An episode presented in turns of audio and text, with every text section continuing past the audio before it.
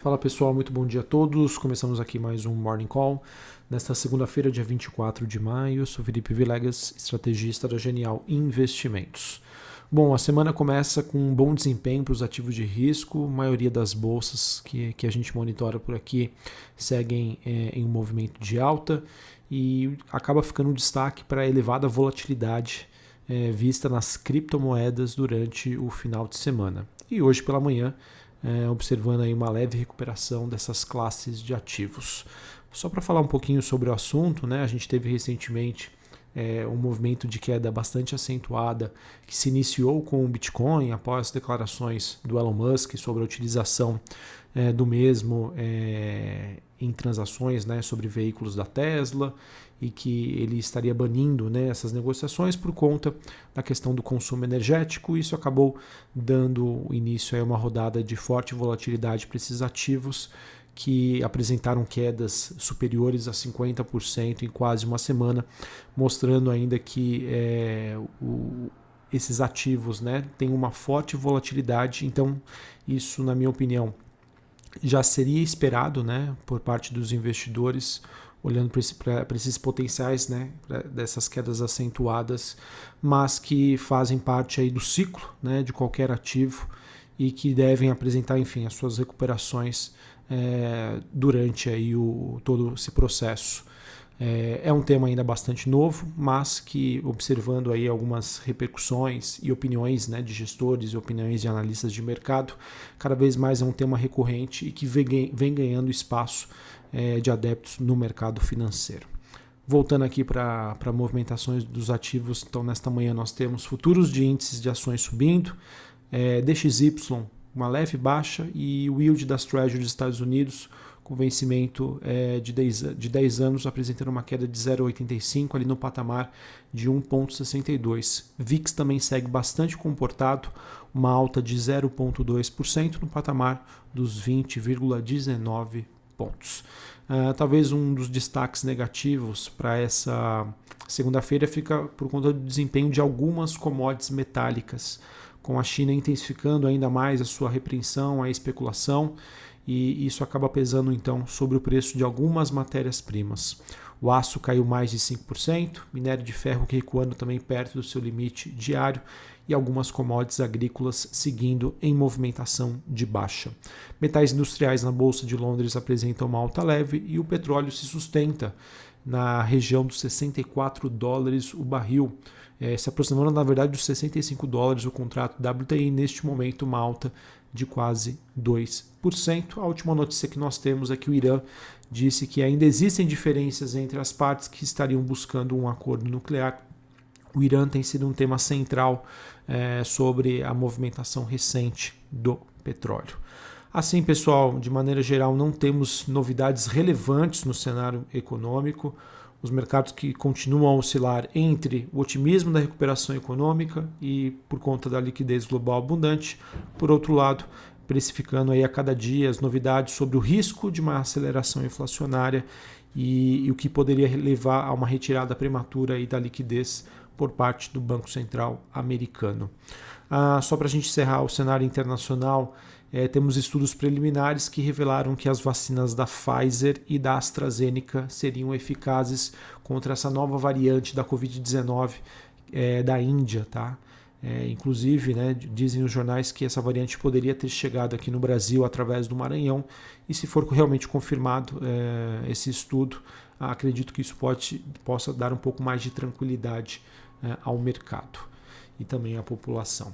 Falando sobre Brasil, sobre o clima político da semana, expectativa que o presidente da Câmara e do Senado discutam a reforma tributária com Paulo Guedes. Há uma discussão que a reformulação do ICMS e do ISS no imposto sobre o valor agregado, o IVA, seja tratado por meio de uma emenda à Constituição e ainda haveria a criação de uma contribuição sobre bens e serviços, como é, está sendo chamada de CBS, e um projeto sobre o passaporte tributário, que seria um refinanciamento de dívidas tributárias, além de mudanças no imposto de renda de pessoas físicas e jurídicas. É, enfim, um tema bastante complexo. Vamos ver como isso avança é, lá em Brasília. Também seguem, também prosseguem as negociações em torno do remanejamento de verbas do orçamento e de vetos. Uh, o mercado que aguarda então a análise do Congresso sobre a PL, PLN número 4, por meio do qual o governo estaria bus é, buscando né, uma recomposição de 19,8 bilhões de reais em despesas obrigatórias como benefícios previdenciários. É, no caso, eles tinham sido deslocados aí para emendas parlamentares. Na Câmara, essa semana também nós temos a CCJ, que pode votar a reforma administrativa na próxima terça-feira, dia 25, com o parecer do deputado Darcy de Matos. No Senado, Rodrigo Pacheco pode anunciar o nome do relator da MP da privatização da Eletrobras. E essa semana a gente tem um único depoimento aí da CPI da pandemia, que envolve a secretária de Gestão do Trabalho e da Educação na Saúde do Ministério da Saúde, Mayra Pinheiro. É, dentre outras notícias, nós tivemos o Ministério da Economia também revisando a sua expectativa para o déficit fiscal esse ano, o que seria um vetor aí positivo, tá? não fossem as especulações aí no final de semana em torno de uma possível extensão do auxílio emergencial. É, reportagem do, do broadcast, né, Estado de São Paulo, mostrando que o governo estaria preparando uma PEC para prorrogar o auxílio emergencial e a expectativa de bater o martelo sobre o alcance dessa prorrogação nos próximos dias. A PEC então deve ser enviada ao Congresso na sequência, em um momento aí de queda da popularidade do presidente Jair Bolsonaro, de acordo com as últimas pesquisas. Reportagem do Globo mostra que o governo pretende, né, quer prorrogar o auxílio emergencial e também adiar a reforma do Bolsa Família. Pessoal, um tema bastante delicado, vamos ver como que o mercado vai receber essa notícia. A gente sabe da complexidade da situação fiscal brasileira, mas eh, eventualmente né, essa questão sobre a aproximação das eleições eh, deve mais uma vez ser trazida aí a valor presente, dado algumas medidas que o governo vem adotando para tentar recuperar a sua popularidade. Tá? Vamos acompanhar, na minha opinião, assim posso estar dando uma opinião equivocada, mas eu acho que isso é, será terá uma interpretação negativa aí por alguma parte dos investidores. E, sobre o noticiário corporativo, queria destacar aqui com vocês é, em que investidores estrangeiros ficaram com a maior parcela da oferta de ações da Blau Farmacêutica, ela que estreou no último dia 19 de abril. Assim, investidores estrangeiros ficaram com uma parcela de equivalente a 49,5% do total de ações ofertadas, mais ou menos 31,3 milhões de ações. Reportagem da Reuters mostra que a Petrobras estaria em discussão para a venda de sua participação na BR Distribuidora ainda este ano por mais de 8 bilhões de reais. Esse tema não é uma novidade, tá? o mercado já especula isso há alguns meses.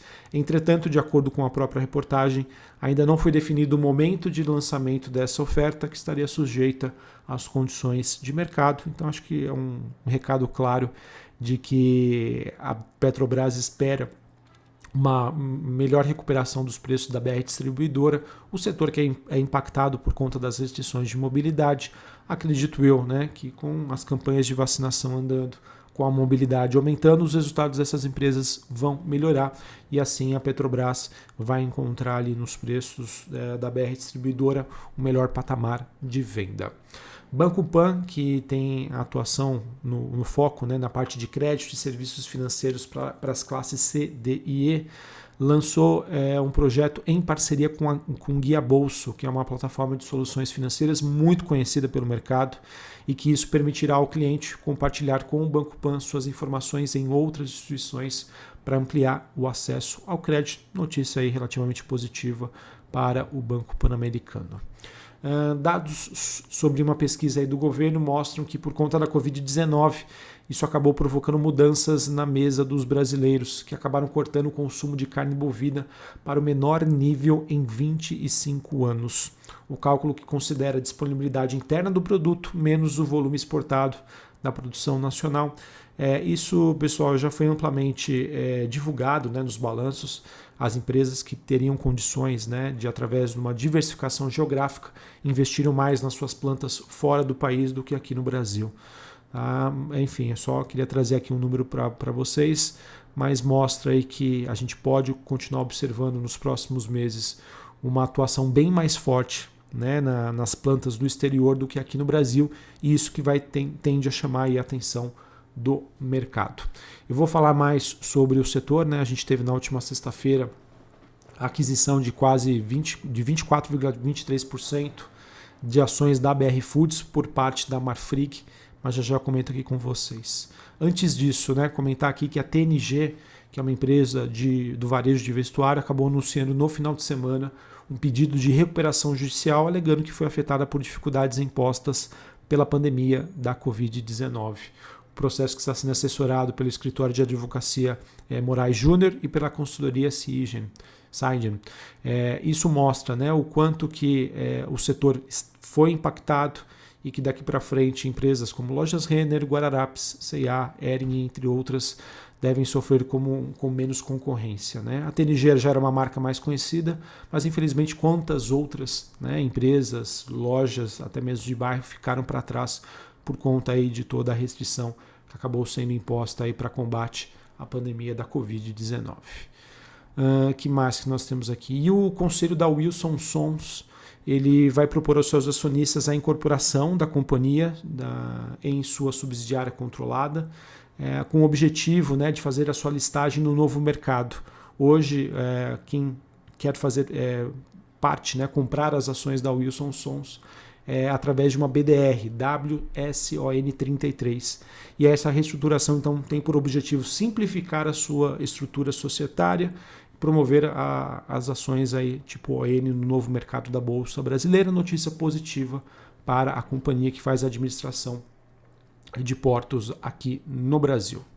Bom, pessoal, falar então da aquisição de 24,3% do capital da BR Foods, que foi feita pela Marfrig que tornaria então a Marfrig, que torna na verdade, né, a Marfrig a maior acionista individual da BR Foods e que, de acordo com o noticiário, pode ser o primeiro passo da Marfrig para tentar uma combinação de negócios completa com a BR Foods.